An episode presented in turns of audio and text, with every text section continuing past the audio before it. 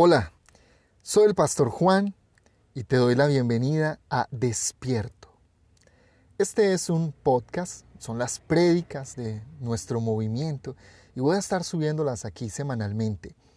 Eh, me gustaría que las escucharas, que si Dios puede hablar a tu vida a través de ellas, le cuentes a otros que aquí también pueden escuchar una palabra en la que Dios puede direccionarlos y traer consuelo. Tal vez tú puedes ayudarle a alguien con esto. Así que te animo a hacerlo. También que me dejes tus comentarios, que puedas contactarme si es la primera vez que escuchas un mensaje acerca de la Biblia y del amor de Jesús. Hay una historia de la que quiero hablarte hoy, que está en el Evangelio de Juan, capítulo 4. Y yo he titulado esta historia Junto al Pozo. Esta es una de esas narraciones famosas de los evangelios. Allí aparece una mujer que seguramente has escuchado de ella y la llaman en la Biblia la mujer samaritana.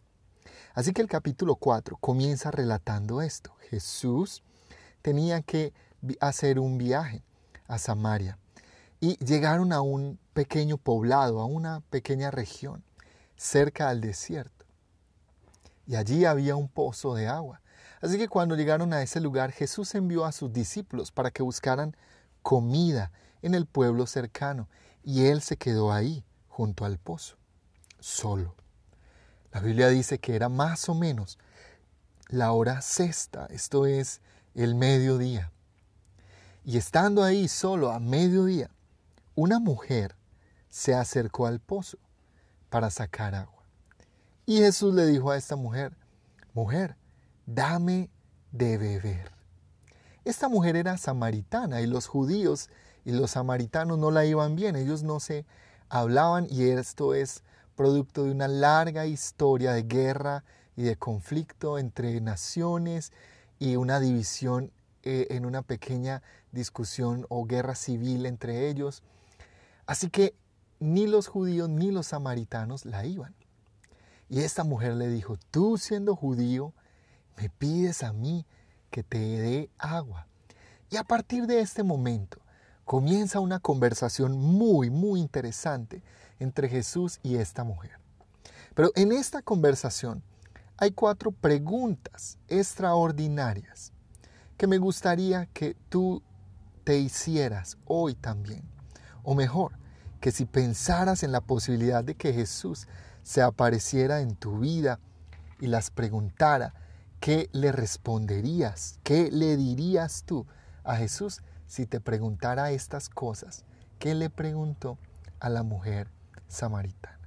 Ahora, lo interesante es que después de responder esas preguntas, la Biblia dice que esta mujer corrió a la ciudad y les dijo, hey, les dijo a los hombres, hey, he encontrado uno que creo es profeta, un hombre de Dios, tal vez es el Cristo que estábamos esperando.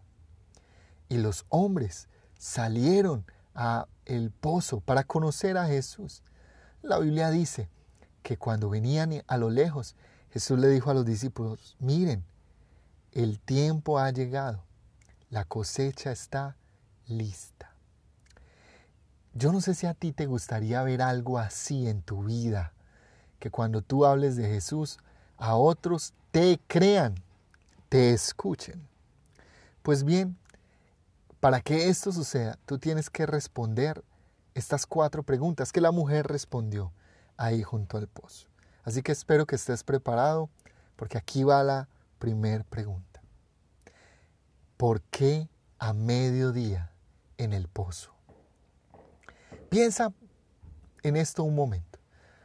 La Biblia dice que era mediodía, era el desierto, es una zona árida, así que el calor era fuerte. Además, el agua no llegaba hasta las casas, ellos tenían que ir al pozo por el agua. Si tú vivieras en una ciudad así, en un lugar así, ¿a qué horas irías por agua? Seguramente tu respuesta es la de todos. Iría en la mañana, temprano, para poder tener agua en todas las tareas del día, Iría temprano para que el sol no me fatigue, no me golpee fuerte mientras camino en el desierto. Pero esta mujer estaba ahí a mediodía. Ahora, la razón dentro del texto por la que esta mujer estaba ahí es que aparentemente había un conflicto de ella con las otras mujeres de la región. Parece ser, por lo que se descubre en el texto, que esta mujer eh, había quizás tomado el marido o el esposo de alguna de ellas y no quería ser confrontada, no quería tener discusiones ni problemas cuando llegara ahí al pozo. Así que ella llegaba a una hora que sabía nadie más iba a estar ahí, ella iba a estar sola, sin conflicto ni problemas en el pozo. Ahora piensa por un momento, si tú te encontraras con Jesús en un lugar así, ¿cuál sería tu respuesta? Porque esta mujer estaba ahí a mediodía para evitar un problema con otras. Ahora, ¿qué haces tú para evitar la confrontación? Tal vez tú no estás yendo a mediodía a ningún lugar, pero tu mediodía puede ser otra cosa. ¿Qué es lo que estás haciendo para evitar el conflicto? Yo me acuerdo una vez que le dije una tremenda mentira a mi esposa. Pero era una mentira que para el momento yo me la justificaba, no era algo grave, solamente eh, una ex novia me escribió por Facebook y, ah, y yo le respondí, tuvimos una larga conversación y ya nada pasó. Yo no, no le conté, yo oculté esto. Y cuando ella me preguntó si había sucedido algo extraordinario en el día, eh, fue lo único que se me vino a la mente, pero yo no se lo conté.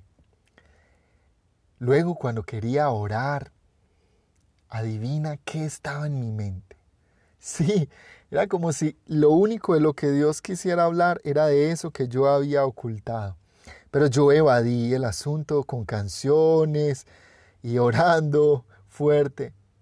La mañana siguiente, cuando mi esposa me saludó, adivina qué fue lo que saltó a mi mente.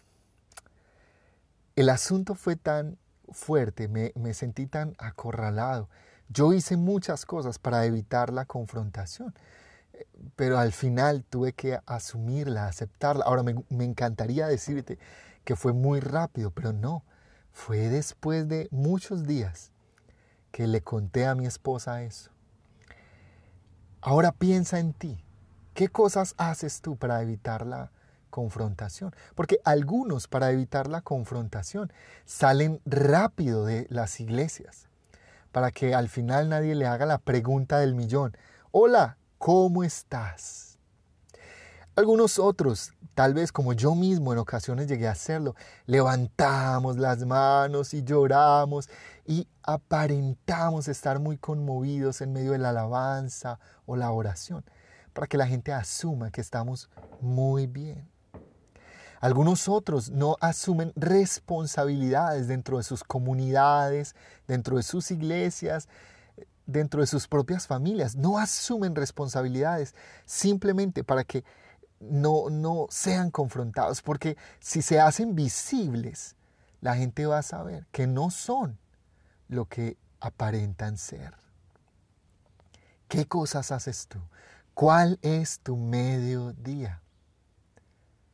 La segunda pregunta en medio de esta conversación con la mujer samaritana es, ¿por qué agua? Ahora piensa por un momento. Toda la conversación en el capítulo 4 gira en torno al agua. Entonces Jesús le dice, dame de beber. Y ella dice, tú me estás pidiendo agua a mí. Y Jesús le dice, si tú supieras quién te pide agua, tú me pedirías agua a mí, porque el agua que yo tengo para darte hará que nunca más tengas sed. ¿Por qué agua? ¿Por qué toda la conversación gira en torno al agua? Pues una respuesta lógica es que agua es lo que ella necesitaba. Ella estaba ahí en el pozo por agua. No estaba ahí por otra cosa. Ella quería agua. Necesitaba agua. Cuando yo pienso en esto, se me ocurre que si hoy Jesús fuese a mi encuentro, eh, no nos encontraríamos en un pozo. Yo no necesito agua. Eh, estoy seguro que nos encontraríamos en un cajero porque lo que yo generalmente necesito es plata.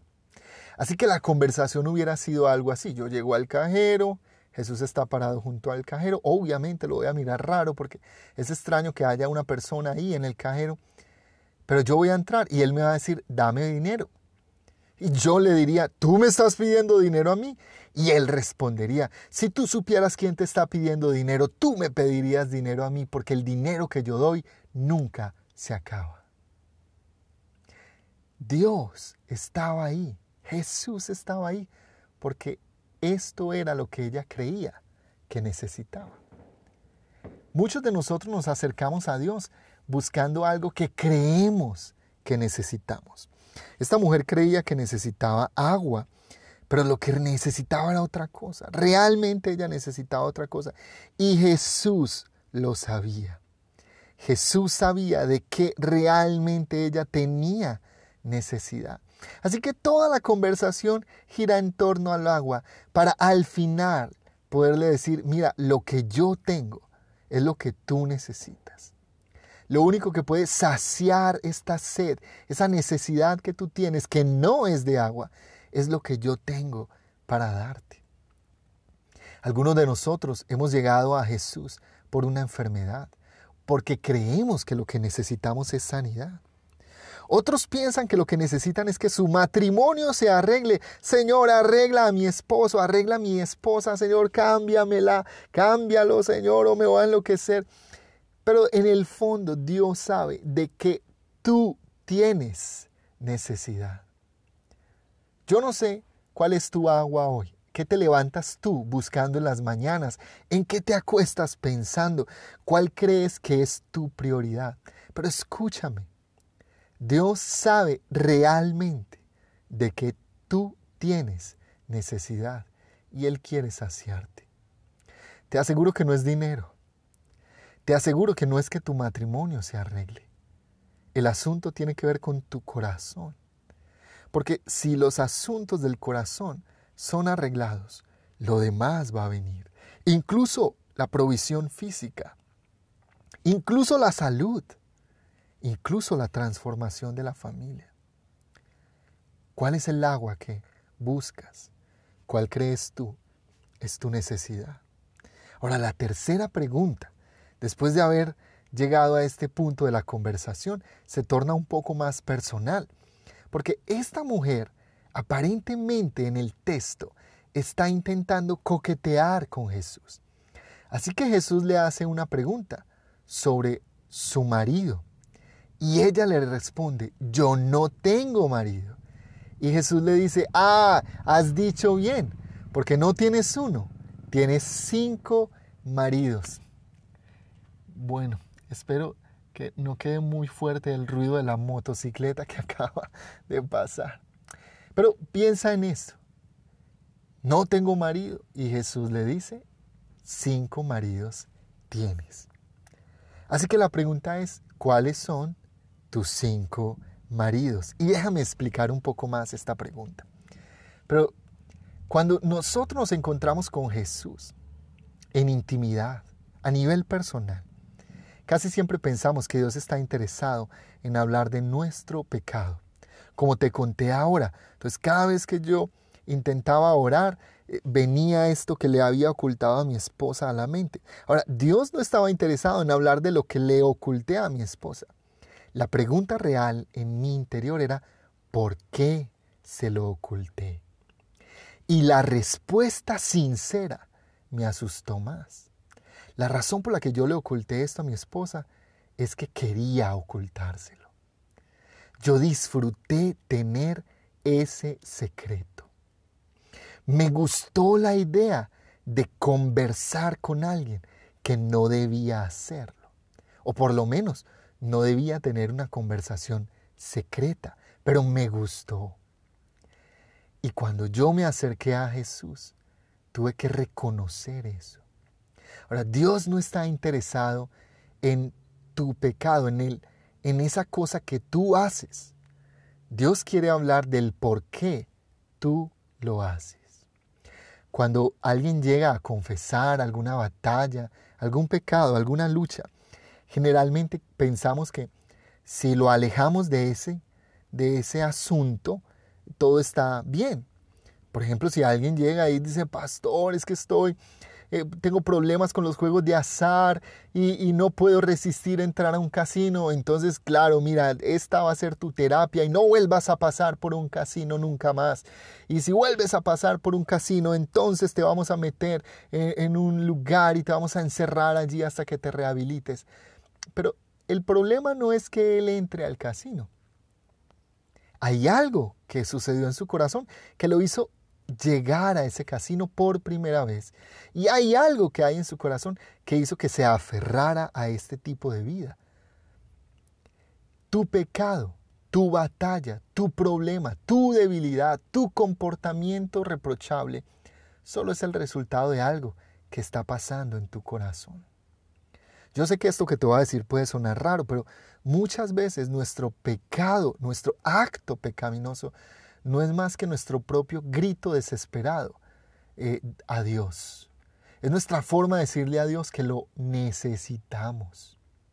Y bueno, otro día explicaré un poco más este asunto, pero nuestro pecado es el resultado de algo que está pasando en nuestro corazón.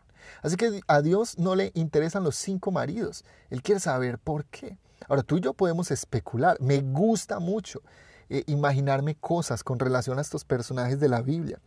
Entonces yo podría llegar a algunas conclusiones.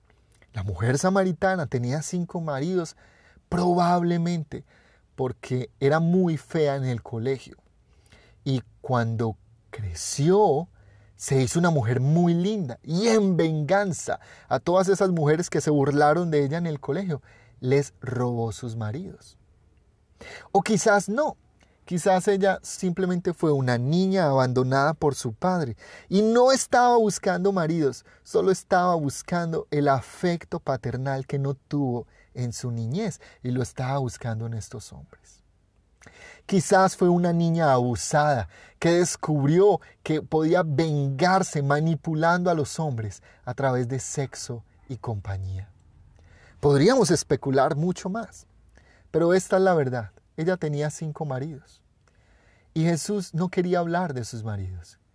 Quería sanar la cosa en su corazón que la hacía creer que necesitaba esos maridos. Dios quiere sanar lo que hace en tu corazón, que tú creas que necesitas ese hábito, ese pecado, esa mala costumbre. Dios quiere sanar eso. Ahora, ¿cuáles son tus cinco maridos? La cuarta, perdón, la tercera pregunta en medio de perdón, la cuarta pregunta en medio de este asunto es ¿dónde adorar a Dios? Ahora piensa en esta conversación. Entonces Jesús le pregunta por qué está ahí a mediodía y claro, descubren que ella está evitando la confrontación. Luego hablan del agua y claro, ella descubre que agua no es lo que necesita. Y en tercer lugar, hablan de la cosa que tanto la avergüenza a sus cinco maridos, pero luego Jesús le hace entender que no es este el problema. Y al final, ella reconoce que lo que necesita es, es, diferente y entiende que Jesús es alguien diferente, es alguien especial. Así que lanza la pregunta, Señor, ¿dónde debemos adorar? ¿Dónde adorar? Casi siempre las personas cuando se ponen a paz con Dios o cuando creen que están a paz con Dios o cuando buscan reconciliarse con Dios, lo primero que, que quieren tener es un lugar para ir a orar un lugar para congregarse, para ¿a cuál iglesia voy? Porque es que allí, allí dicen que es la verdad, pero allí también dicen que es la verdad, y, y allí la alabanza es así, y allí es así. Pero Jesús responde de esta manera.